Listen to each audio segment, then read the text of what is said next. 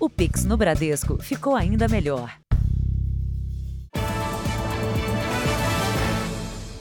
Boa noite. Boa noite. A polícia de São Paulo identificou uma mudança no modo de agir das quadrilhas especializadas em sequestro. Os criminosos passaram a dividir as tarefas. Um grupo é responsável por abordar as vítimas, outro por vigiar o cativeiro e há um terceiro grupo que faz as transferências bancárias. O criminoso só precisa de uma distração da vítima. São aqueles segundos a mais na hora de abrir o portão, uma conversa na calçada. Os ataques quase sempre são violentos. Esse casal foi levado por sete homens armados em Osasco, na Grande São Paulo. Eles voltavam do trabalho quando foram abordados. A sensação foi terrível, terrível. É, muitas armas apontadas para nós, aparentemente nenhuma delas de brinquedo, todas elas reais, né? Uma sensação péssima, péssima, de impotência, de não saber se íamos morrer. 30 minutos dentro de um carro, sempre com os olhos vendados o casal rodou com os sequestradores até ser levado para um cativeiro. Foram mais 17 horas de terror. Mandaram olhar para baixo o tempo todo, diziam que se eu levantasse o meu rosto ou tirasse a minha, a, a minha máscara que eles colocaram, nós iríamos morrer. Algumas vezes eles falavam que o interesse não era matar a gente, sim, é, apenas no dinheiro, mas a gente não conseguia acreditar que por tanto tempo na mão deles a gente iria ainda conseguir sair vivo de lá. O cativeiro ficava a menos de 300 metros do local do sequestro. O que surpreendeu as vítimas é que nem os sequestradores sabiam exatamente para onde elas seriam levadas. A forma como se desenrolou o sequestro mostra que as quadrilhas se tornaram verdadeiras empresas do crime. Os sequestradores criaram uma estrutura organizada que envolve a contratação de criminosos terceirizados, tanto para sequestrar quanto para vigiar as vítimas. E tem mais, até o cativeiro é alugado, como se fosse um hotel. O criminoso liga para saber se tem vaga disponível. Eles têm uma, uma, uma, distribuição de tarefa bem definida. Os criminosos que praticam arrebatamento é, não são os mesmos que ficam como carcereiros dentro do cativeiro. A pessoa que manipula o celular, eles chamam de tela. São as pessoas que têm um papel mais importante, são as pessoas que manipulam o celular das vítimas para fazer essas transferências bancárias. O casal foi levado para um cativeiro de quase 25 metros quadrados, com sala, quarto, cozinha, banheiro. As janelas fechadas com tapumes. As vítimas não viam o lado de fora, mas conseguiam ouvir as conversas dos criminosos. Havia sempre três sequestradores. O casal teve que fazer transferências por Pix e só foi libertado depois de perder R$ 10.500. Nessa nova modalidade de sequestro, as vítimas são escolhidas aleatoriamente, ficam menos tempo em poder dos criminosos e são libertadas antes da família desconfiar do sequestro. No tempo em que ficam no cativeiro, as vítimas são obrigadas a tirar fotos com a própria identidade. Foi assim que a quadrilha usou os dados desse homem para abrir uma conta bancária digital. Essa foto foi conseguida com exclusividade pelo Jornal da Record. Repare que a vítima está amarrada. Nessa ligação telefônica interceptada pela polícia, um criminoso pede ao vigia do cativeiro login e senha de uma vítima para acessar o aplicativo do cartão de crédito dela. Assim como você mandar os acessos da Pagin, o e-mail e a senha. Demorou, mando sim. Eu vou vincular na maquininha aqui que eu tô. Para quem passou horas em poder de criminosos assim, fica o trauma difícil de superar. Toda noite eu sonho que eu estou sendo assaltada ou sequestrada. Desde o dia do ocorrido. Veja agora outros destaques do dia. Desemprego no Brasil se mantém em queda e chega ao menor nível em sete anos. Furacão Ian volta a atingir território dos Estados Unidos. No Chile, parte de estrutura de estádio desaba e deixa feridos. Empresário é morto com tiros de fuzil em carro de luxo. E a movimentação dos candidatos à presidência a dois dias das eleições.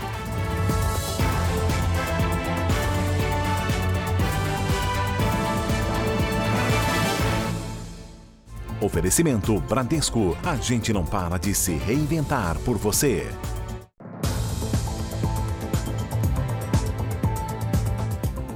A polícia procura a responsável pela clínica estética do Rio de Janeiro, onde morreu Marise Silva de Souza após uma cirurgia. A auxiliar de serviços gerais foi enterrada hoje.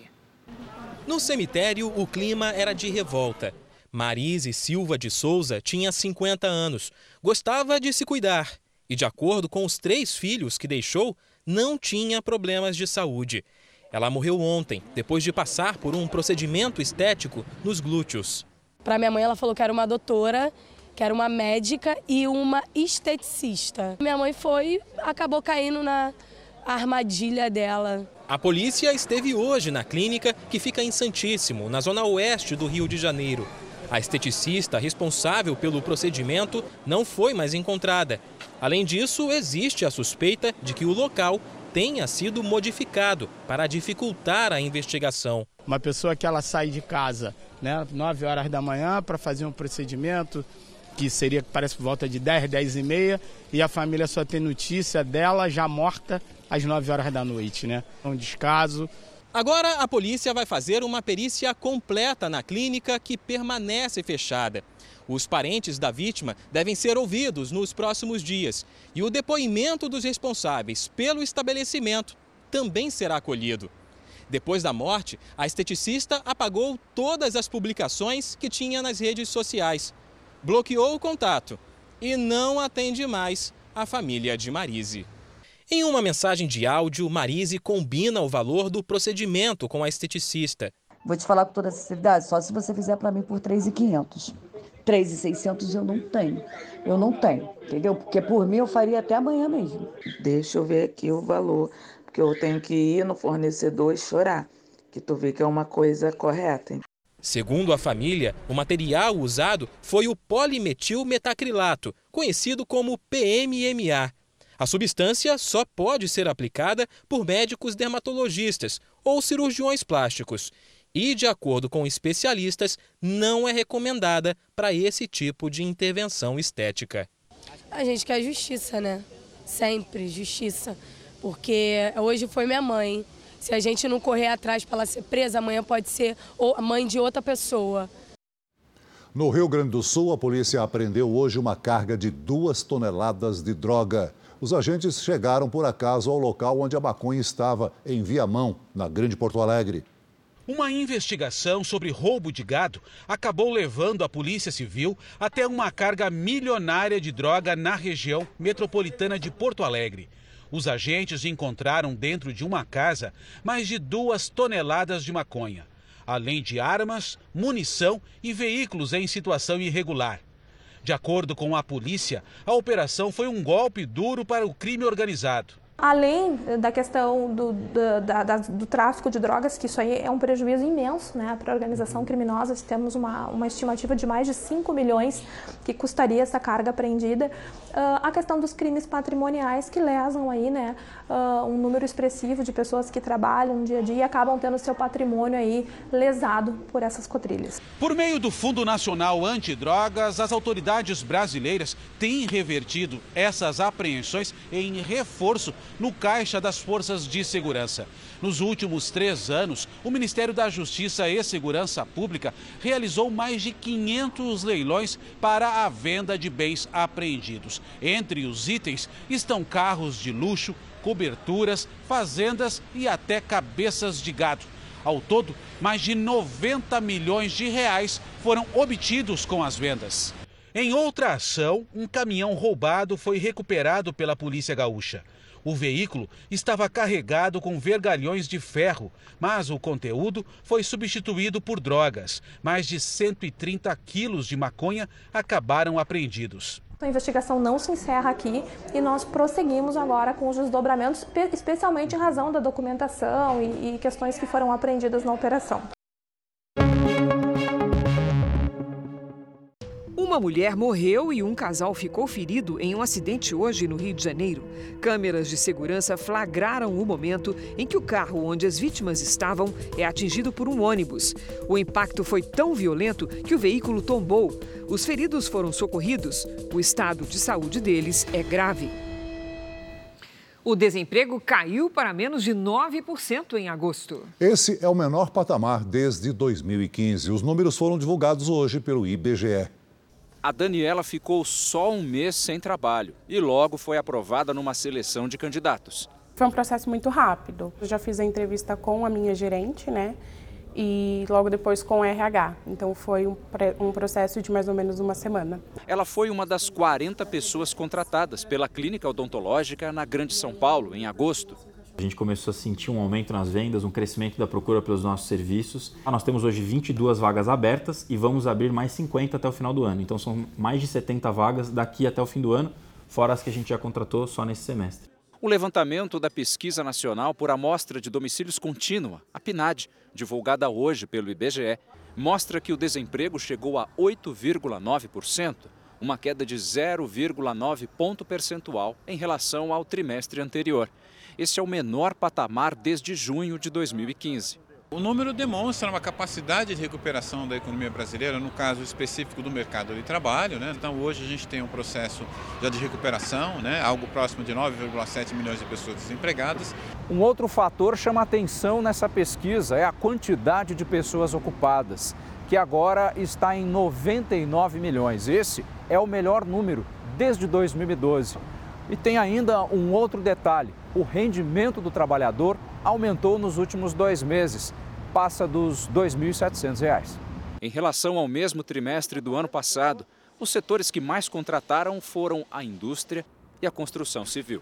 Todos os indicadores relacionados à economia, é, a gente já está em patamares superiores à pandemia. Economicamente falando, a gente tem uma situação de recuperação. Né? Empolgada com o novo emprego, a Daniela só pensa em avançar. Fiquei muito feliz, assim, bem entusiasmada de, de poder voltar tão rápido assim para o mercado de trabalho novamente.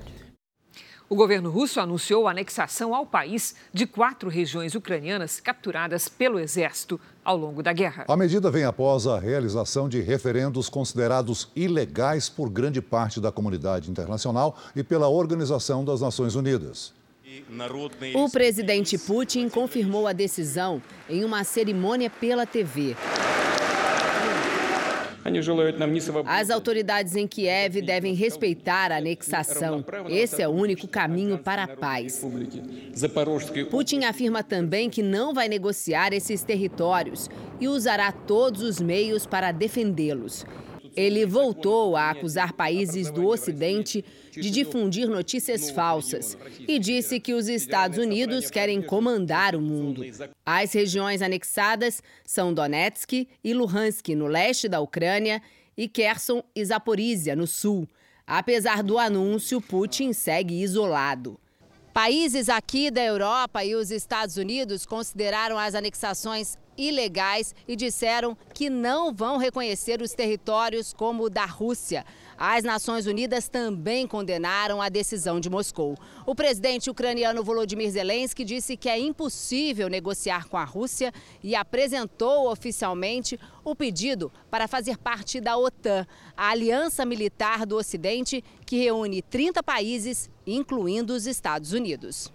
O anúncio de Putin ocorreu depois de um forte ataque de mísseis em Zaporizhia. Pelo menos 25 pessoas morreram e outras 50 ficaram feridas.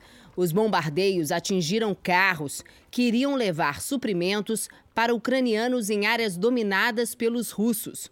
Russos e ucranianos se acusam pelo ataque. O Conselho de Segurança da ONU votou uma condenação aos referendos de anexação pela Rússia de quatro regiões ucranianas. Representantes russos no Conselho vetaram o texto. Brasil, China, Gabão e Índia se abstiveram. O placar foi de 10 votos pela condenação da atitude russa, um contra e quatro abstenções. Os vazamentos em gasodutos russos que abastecem a Europa foram provocados por grandes explosões. Um relatório foi divulgado hoje pela Dinamarca e pela Suécia no Conselho de Segurança da ONU. De acordo com as investigações, houve uma ação proposital e ainda não há indícios de quem seja o responsável. Estados Unidos e Rússia trocam acusações. O vazamento provocou bolhas gigantescas na região do Mar Báltico. Enquanto isso, ministros da União Europeia fecharam um acordo para reduzir a crise energética. O plano inclui o racionamento obrigatório de energia em horários de pico e impostos sobre empresas com gastos excessivos. Veja a seguir: furacão Ian volta a atingir território dos Estados Unidos. E veja também: gangue da cotovelada assusta motoristas no centro de São Paulo.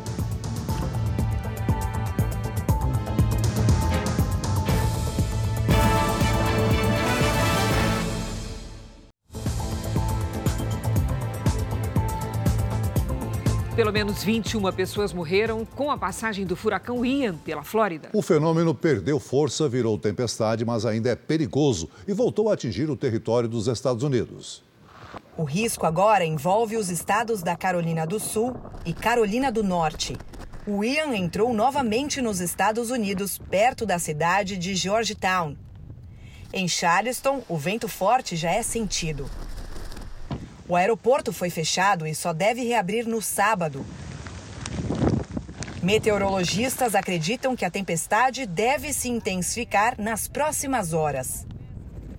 Na Flórida, regiões estão alagadas. Famílias inteiras ilhadas.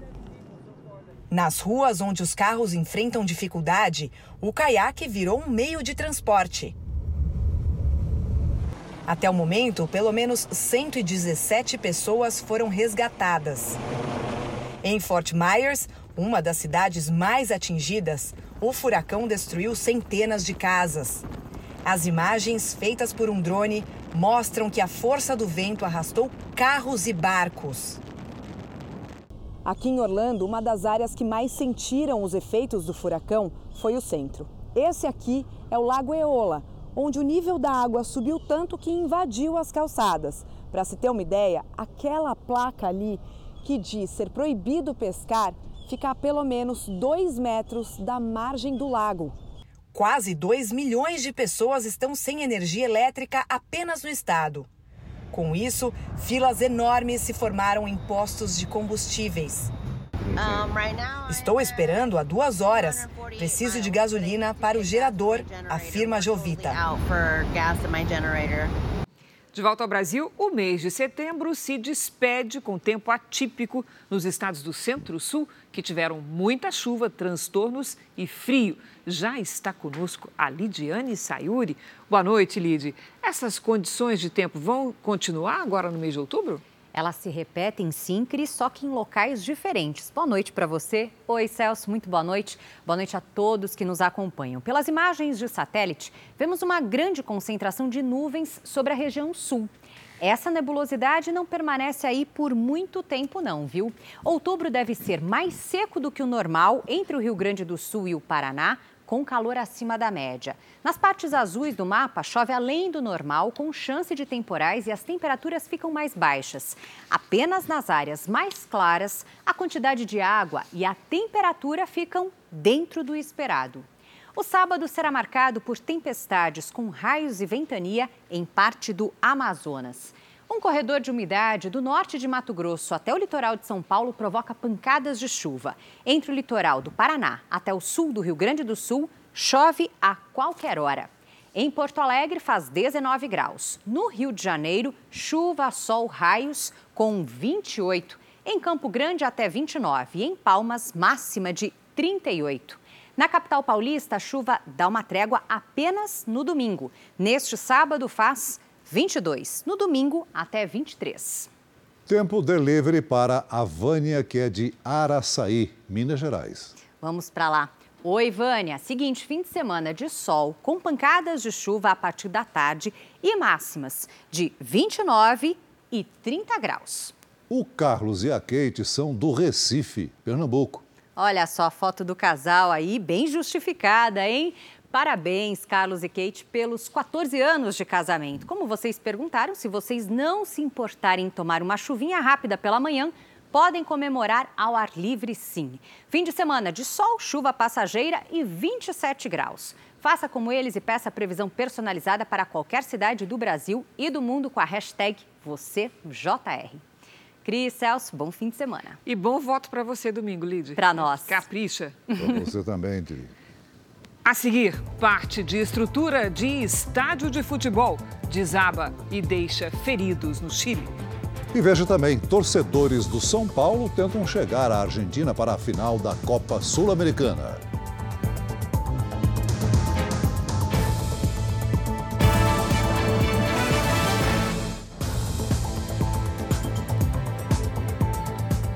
Na França, 45 vítimas de abusos sexuais cometidos por integrantes da Igreja Católica vão receber indenizações. O valor das compensações não foi divulgado, mas pode chegar ao equivalente a 300 mil reais por pessoa. Quem libera as indenizações é uma comissão independente para reparação de danos cometidos por religiosos católicos. Até o mês de setembro, foram feitos mais de mil pedidos. No Chile, pelo menos 10 torcedores ficaram feridos depois que parte da estrutura de um estádio de futebol desabou. O grupo assistia a um treino aberto do time chileno Colo-Colo no Estádio Monumental em Santiago. Os torcedores subiram na laje que cobre um dos setores da arquibancada para estender bandeiras. A queda da estrutura foi registrada e divulgada nas redes sociais. Alguns torcedores chegaram a ficar pendurados nos letreiros publicitários pouco antes de caírem. Uma quadrilha conhecida como Gangue da Cotovelada tem assustado motoristas na região central de São Paulo. Os criminosos agem rápido e usam o cotovelo para quebrar o vidro dos carros. Era mais um dia de trabalho do motorista de aplicativo Rafael Gomes. Em poucos segundos, o ataque. Com o cotovelo, um criminoso quebra o vidro do carro e tenta levar o celular. Um elemento parou do meu lado esquerdo para pedir alguma coisa. No momento que eu virei o meu rosto, um segundo elemento deu uma cotovelada no vidro tentou subtrair meu celular, só que eu tive o reflexo de dar um soco na mão dele e ele derrubar o celular no assoalho do carro. Ele levava uma passageira no momento do ataque, que foi no mesmo local desse outro vídeo. Repare, enquanto um rapaz se aproxima da porta do motorista, o outro assaltante já está no outro lado do passageiro e ataca. São pessoas que agem em conjunto, de três, quatro até cinco pessoas, eh, para eh, praticar o ato final, que é a quebra do vidro do veículo. Na região central, a quadrilha é conhecida como Gangue da Cotovelada. Ela saiu com o carro, o farol fechou, o rapaz veio lá e com o cotovelo estourou o vidro, levou o celular dela. De 5 a 10 celulares são roubados por dia naquela esquina. Segundo dados da Secretaria de Segurança Pública de São Paulo, se compararmos o período de janeiro a agosto deste ano com o mesmo período do ano passado, houve um aumento de quase 75% no número de roubos aqui no centro da cidade. Nós realizamos várias operações e estamos prendendo diariamente autores desse tipo de crime que migrou para a cotovelada. A Igreja Universal é alvo de ataques de militantes da esquerda dias antes das eleições. No Rio Grande do Norte, a polícia investiga um caso de vandalismo na porta de um dos templos da igreja. Um clima que não combina com a livre escolha do voto. Militantes de esquerda atacam templos da Igreja Universal e espalham informações falsas contra evangélicos. O episódio mais recente aconteceu em Goianinha, interior do Rio Grande do Norte. Segundo testemunhas, militantes e simpatizantes do Partido dos Trabalhadores, que participavam de uma carreata em apoio ao partido, teriam colocado fezes na porta de uma das igrejas. O pastor Tiago foi o primeiro a chegar e ver a cena. Foi um ato de vandalismo que fizeram contra a igreja e contra a fé. A pessoa, quando ela faz algo assim, a gente entende que tem um sentimento de ódio atrás ou coisa parecida. Vander Carlos e a esposa Daniele frequentam a igreja. Eles notaram a carreata do PT se aproximando do templo. Deixamos tudo organizado, tudo limpinho. A gente deixa a luz da igreja na frente apagada, não tem câmeras de segurança. E quando a gente saiu daqui, ela já estava fazendo a manifestação para fazer a volta. O bispo responsável pela Universal no Rio Grande do Norte lamenta o ataque. É como se estivesse sendo colocado na, na porta da minha casa na porta da casa das milhares e milhares de pessoas que frequentam a Igreja Universal. Porque a igreja é uma segunda casa, onde as pessoas vão para orar, para derramar suas lágrimas diante das lutas que elas têm travado, para receber orientações, auxílios sociais. Isso é algo muito triste. Então, realmente as pessoas elas ficam é, sentidas, abaladas. Em nota, a Igreja Universal diz que acionou as autoridades e espera que os criminosos sejam identificados. Para o advogado da Universal, o ato de vandalismo desrespeitou o sentimento dos fiéis. É um crime de ódio que fere a liberdade de culto. Fica caracterizado que os infratores queriam menosprezar um objeto de culto religioso como é o fato, como é o caso do templo, né? Então, no nosso é, entender, houve ali uma violação ao sentimento religioso, que é justamente o que protege essa tutela penal. Ali na fachada da igreja é um fato típico de vilipêndio, que é o previsto no artigo 208 do Código Penal, que diz justamente vilipendiar ato ou objeto de culto religioso. Então, a partir do momento que foi feito isso contra um templo né, religioso, ao nosso ver, configurou esse crime que prevê pena de três meses a um ano de detenção, nos termos do artigo 208 do Código Penal. A polícia do Rio Grande do Norte investiga o caso. O Partido dos Trabalhadores afirma desconhecer qualquer relação entre a carreata e o vandalismo na porta do templo e espera que os fatos sejam esclarecidos e os responsáveis punidos. Em São Paulo, o candidato a deputado federal Guilherme Boulos, do PSOL, fez uma postagem em que associou um núcleo de oração da Universal a partidos de esquerda, como se as pessoas do núcleo de oração apoiassem os candidatos. Uma faixa foi colocada sem autorização na frente da casa de Dona Selma. Ela ficou indignada com a situação. Colocaram um banner na minha casa de um candidato que eu nem conheço e nem quero saber e eu me surpreendi com isso. Por quê? Eu defendo a família. A minha família defende a família. Nós somos cristãs, né? E eu não aceito esse tipo de coisa. Eu estou aqui revoltada. Segundo a Universal, se trata de uma tentativa vergonhosa de enganar os evangélicos. A igreja disse ainda que vai denunciar o PSOL à Justiça Eleitoral. No mês passado, a deputada federal Gleisi Hoffmann, presidente nacional do PT, publicou no próprio perfil em uma rede social uma montagem com a foto de um culto na sede da Universal em que aparece o ex-presidente Lula. A imagem foi usada sem autorização e dá a falsa sensação de apoio ao partido e ao candidato, o que não é verdade. Nessa semana também foram identificados panfletos como esse, com fake news, em São Paulo, Porto Alegre, Rio de Janeiro e Manaus. O símbolo da Igreja Universal foi usado sem autorização para pedir votos ao candidato do PT à presidência. Episódios assim, de mentiras, de violência e de intolerância religiosa contra a Universal, já aconteceram outras vezes, inclusive fora do país, nas eleições de 2018 no Chile, pouco antes do segundo turno. Frases agressivas foram pichadas por supostos militantes de esquerda na fachada de um dos templos da Universal da capital do país, Santiago.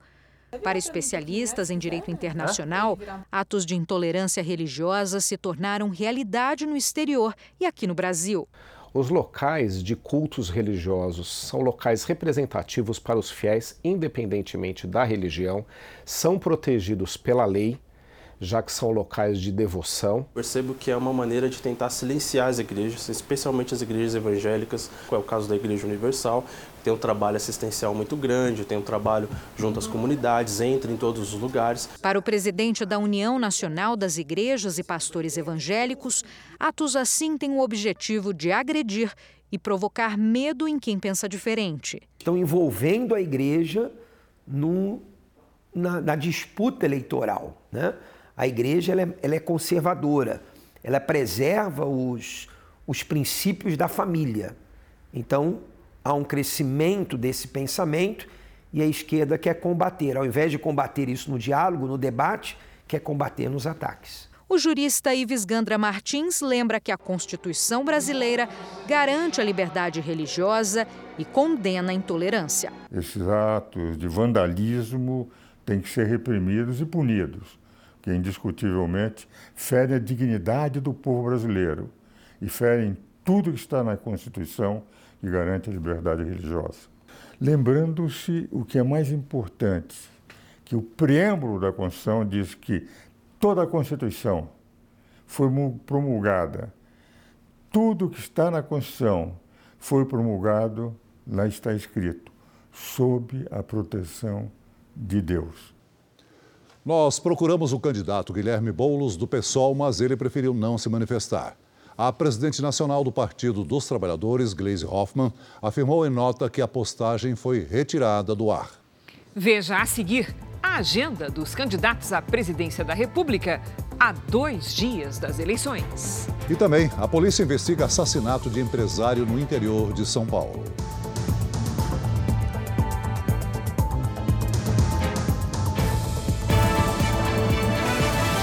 Eleições 2022. Vamos ver o que fizeram os candidatos à presidência da República nessa sexta-feira.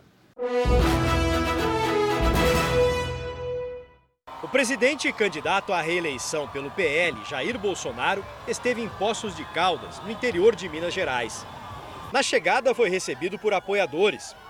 Depois participou de uma motociata que percorreu as principais avenidas da cidade. O percurso terminou ao lado do estádio municipal, onde o candidato também cumprimentou eleitores. Ele não discursou, porque a legislação eleitoral não permite mais comícios antes da votação em primeiro turno. Bolsonaro também não deu entrevista. Ele ainda subiu na carroceria de uma caminhonete para percorrer mais um trajeto pela cidade. De Poços de Caldas, o candidato Jair Bolsonaro foi para Brasília. Amanhã ele vai participar dos últimos compromissos de campanha na capital paulista e na cidade de Joinville, em Santa Catarina.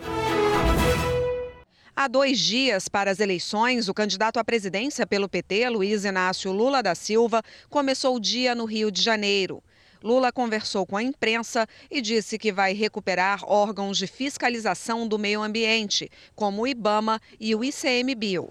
A gente vai ter que recuperar o, o, CONAMA, o ICMBio, a gente tudo está para ser o IBAMA, tudo está para ser, inclusive as instituições de fiscalização da Amazônia, das queimadas, vamos ter que reconstruir tudo. A partir de hoje, devido às regras eleitorais, os candidatos não podem mais fazer comícios. Nesta sexta, Lula ainda participou de duas caminhadas, uma em Salvador no fim da manhã e outra em Fortaleza à tarde.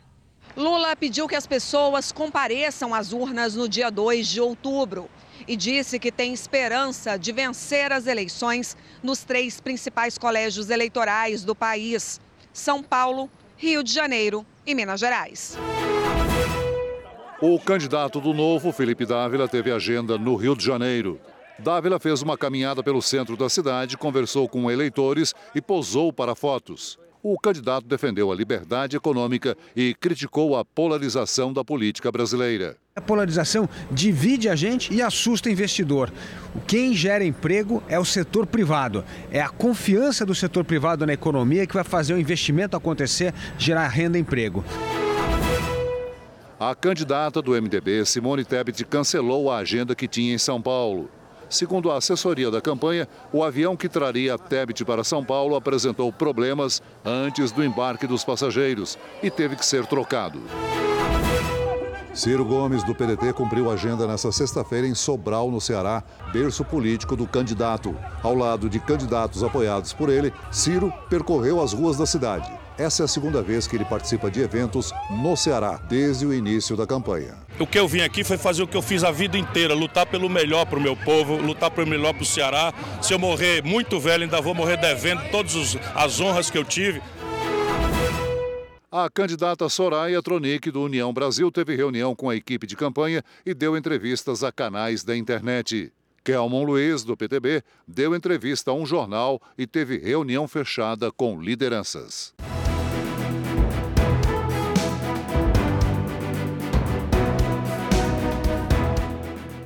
E domingo, a partir das 8 da manhã, o jornalismo da Record TV vai estar de plantão para levar até você todas as informações sobre o primeiro turno das eleições 2022. Da abertura das urnas à definição dos eleitos em boletins ao vivo ao longo da programação. E dentro do Domingo Espetacular, a contagem dos votos ao vivo, comigo e com Eduardo Ribeiro. Há dois dias das eleições, o Procurador-Geral da República, Augusto Aras, voltou a defender o sistema eleitoral brasileiro. Já os observadores internacionais que irão acompanhar a votação de domingo se encontraram com o presidente do Senado. A delegação de observadores estrangeiros participou de uma solenidade no plenário do Senado. O presidente da casa, Rodrigo Pacheco, voltou a falar que o sistema de votação brasileiro é eficiente e seguro e destacou a atuação da Justiça Eleitoral e do Senado. Contra qualquer tipo de retrocesso que coloque em risco a independência das instituições, as liberdades e o Estado de Direito bases de uma verdadeira democracia. Quem também reafirmou a confiança nas urnas eletrônicas foi o Procurador-Geral da República. Augusto Aras divulgou um vídeo na internet com trechos de uma entrevista a correspondentes internacionais e de um pronunciamento no Supremo Tribunal Federal. As urnas eletrônicas brasileiras, inegavelmente, puseram fim a um conjunto de fraudes que existiam antes da existência delas. Nós acreditamos no sistema eleitoral vigente. Em outro trecho, Aras destaca que o resultado das urnas deve ser respeitado. Nós confiamos na nossa democracia e haveremos de ter o resultado, qualquer que seja ele, devidamente respeitado pelas instituições públicas e privadas, pelos poderes, pelo povo brasileiro. De qualquer forma, teremos só um presidente de todos os brasileiros. A segurança das eleições será monitorada a partir de um centro de comando e controle nacional em Brasília. O Ministério da Justiça e Segurança Pública coordena a integração das polícias e dos estados. Serão mais de 400 mil agentes de segurança pública disponíveis para garantir a tranquilidade dos brasileiros durante a votação. A operação Eleições 2022 começou na segunda-feira e vai até o domingo, dia das eleições para coibir atos de violência e crimes eleitorais. Nós estamos mais preparados, a gente está é, mais atento a tudo que pode acontecer para garantir é, a tranquilidade nas eleições. A Operação Eleições 2022 está nas ruas. Só a Polícia Rodoviária Federal apreendeu nas últimas horas, em alguns estados, várias cestas básicas, além de cerca de um milhão de reais em dinheiro vivo. A suspeita é de que os recursos seriam utilizados na compra de votos. Durante todo o fim de semana, nos 26 estados e no Distrito Federal, as forças de segurança vão atuar em cartórios eleitorais, locais de votação e de apuração dos votos, vias públicas e estações de transporte. Todas as ações serão monitoradas pelo Centro Integrado de Comando e Controle em Brasília. Estamos aqui integrados com as 27 secretarias estaduais de segurança pública, com as polícias militares, com as polícias civis, a Polícia Federal, a Polícia Rodoviária Federal, enfim. Todo o controle da segurança da eleição, do dia da eleição, da véspera da eleição, será feito através desse centro. Mais de 2 mil quilômetros separam a torcida do São Paulo da final da Copa Sul-Americana, que será amanhã na Argentina. Caravanas que saíram do Brasil continuam na estrada a caminho do estádio em Córdoba. Quem viaja de ônibus tenta controlar a ansiedade e incentivar o time a ganhar o título novamente após 10 anos. Para saber qual o time do coração do Renato, basta abrir uma gaveta do guarda-roupas. A gaveta dele toda é de camisa, camiseta e blusa do São Paulo. É o figurino São Paulo. É, sempre que a gente pode, a gente usa, né? A paixão pelo São Paulo fez o torcedor passar a semana sim, ansioso. Ele vai acompanhar de perto a final da Copa Sul-Americana em Córdoba, na Argentina. Será amanhã à tarde contra o Independente Del Valle do Equador. É o São Paulo voltar a, a figurar entre os, os grandes, sempre figurou, né? Mas figurar ali entre os campeões na América do Sul novamente, né? Ele fez questão de acompanhar o último treino do time antes da viagem. E toda essa alegria, esse entusiasmo da torcida tem um motivo. A última vez que o time do coração deles ganhou esse título foi em 2012. E agora toda a expectativa é para que o São Paulo repita essa façanha em Córdoba, na Argentina acha que vai dar certo? Certeza, 2x1 um São Paulo, sofrido. Esse time é tradição. Esse time, vamos ser campeão. O tricolor paulista busca o 13º título internacional a mais de 2 mil quilômetros de casa. Por isso, todo o apoio da torcida na partida dos jogadores rumo à Argentina. A noite fria e chuvosa não tirou o ânimo de quem embarcou nos ônibus. Uma viagem de quase três dias. Mais de 40 ônibus saíram de São Paulo rumo ao país vizinho, com mulheres e até crianças na caravana. Ser campeão, né? Essa é a expectativa. E vamos ser. É, o pessoal, a maioria dormindo. Florianópolis aqui. Preparada para o almoço agora. Descer aqui um pouquinho. Rango feito. Voltar para a estrada. Aí, vamos passar agora aqui na fronteira. Território argentino já, hein? Afinal, terá o apoio de uma torcida determinada e incansável, mesmo bem longe de casa. Em Nova Lima, Minas Gerais, uma fraude com falsos hóspedes e pousadas pode ter causado um prejuízo de 100 milhões de reais à mineradora Vale. O esquema era uma espécie de rachadinha com dinheiro da empresa destinado a moradores que viviam em uma área de risco.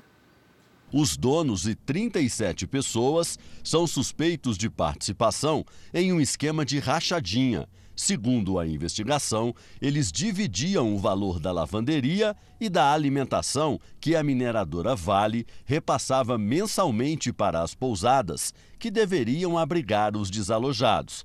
Em fevereiro de 2019, 250 moradores tiveram que sair às pressas de casa pela ameaça de rompimento de duas barragens de rejeitos de minério. Os falsos hóspedes chegaram a assinar 16 mil comandas de consumo de alimentação, que só existiam no papel. Segundo a polícia, a investigação começou a partir de denúncias anônimas as próprias pousadas teriam contratado aliciadores para atrair hóspedes interessados em participar do esquema, que teria acontecido entre fevereiro de 2019 e julho de 2022. Em depoimento, os investigados confessaram o golpe. Uma das hóspedes declarou que chegou a receber mais de 12 mil reais em um único mês. Outra contou que transformou o quarto num centro de massagem os suspeitos foram indiciados por estelionato e falsidade ideológica. A gente tem aí 100 milhões de reais envolvidos. Foi preso hoje o quarto suspeito de envolvimento no assalto a uma casa e na invasão de uma escola em São Paulo. Novas imagens mostram o outro lado da troca de tiros entre policiais e criminosos. Elas foram feitas por uma câmera no uniforme do policial. Um dos suspeitos tentou se passar por vítima da quadrilha, mas depois confessou que forneceu o carro para três assaltantes que foram presos ontem. Segundo a polícia, eles tentaram roubar uma casa de alto padrão no bairro do Morumbi. Na fuga, dois homens invadiram uma escola e fizeram alunos e professores reféns. Ninguém ficou ferido. Em São Paulo, um policial militar de folga reagiu a um assalto a uma loja de acessórios para carros. Câmeras de segurança flagraram toda a ação. O policial apaisana conseguiu pegar a arma da mão do assaltante e atirou contra os criminosos. Um deles morreu ainda dentro da loja. O outro conseguiu escapar. A polícia investiga o assassinato de um empresário em Ribeirão Preto, no interior de São Paulo. Criminosos armados com um fuzil e uma pistola dispararam várias vezes contra o carro de luxo dele. Esta câmera registrou o momento em que um carro branco se aproxima. Dois homens encapuzados e armados descem e disparam 35 vezes contra a vítima. As imagens mostram ainda que um dos atiradores retorna ao carro, recarrega a arma e efetua mais disparos. Os tiros de fuzil foram ouvidos por moradores da região. O empresário Luiz Cláudio Mazuca Filho, de 35 anos, morreu no local. Ele saía da academia quando aconteceu o ataque. A perícia encontrou uma pistola 9mm no banco do passageiro do carro do empresário. A arma seria de Luiz Cláudio. Uma funcionária da academia de 26 anos acabou atingida por dois disparos e está internada. O estado de saúde dela não foi divulgado. A polícia ainda não tem pistas dos criminosos. O delegado responsável pelo caso ouviu a namorada do empresário. Ela não soube informar se a vítima era ameaçada. Outras testemunhas, entre elas os pais de Luiz Cláudio, devem prestar depoimento na semana que vem. O empresário era dono de bares, oficinas mecânicas e revendas de carros importados na cidade. Nas redes sociais, exibia uma vida de luxo e fotos com armas de fogo. No ano passado, ele foi preso por porte ilegal de arma, pagou fiança e foi liberado.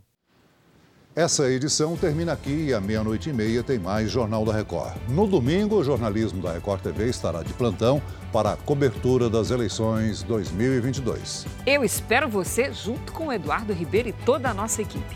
Fique agora com Reis e logo após Amor Sem Igual, tem A Fazenda. Bom final de semana e bom voto no domingo. Boa noite.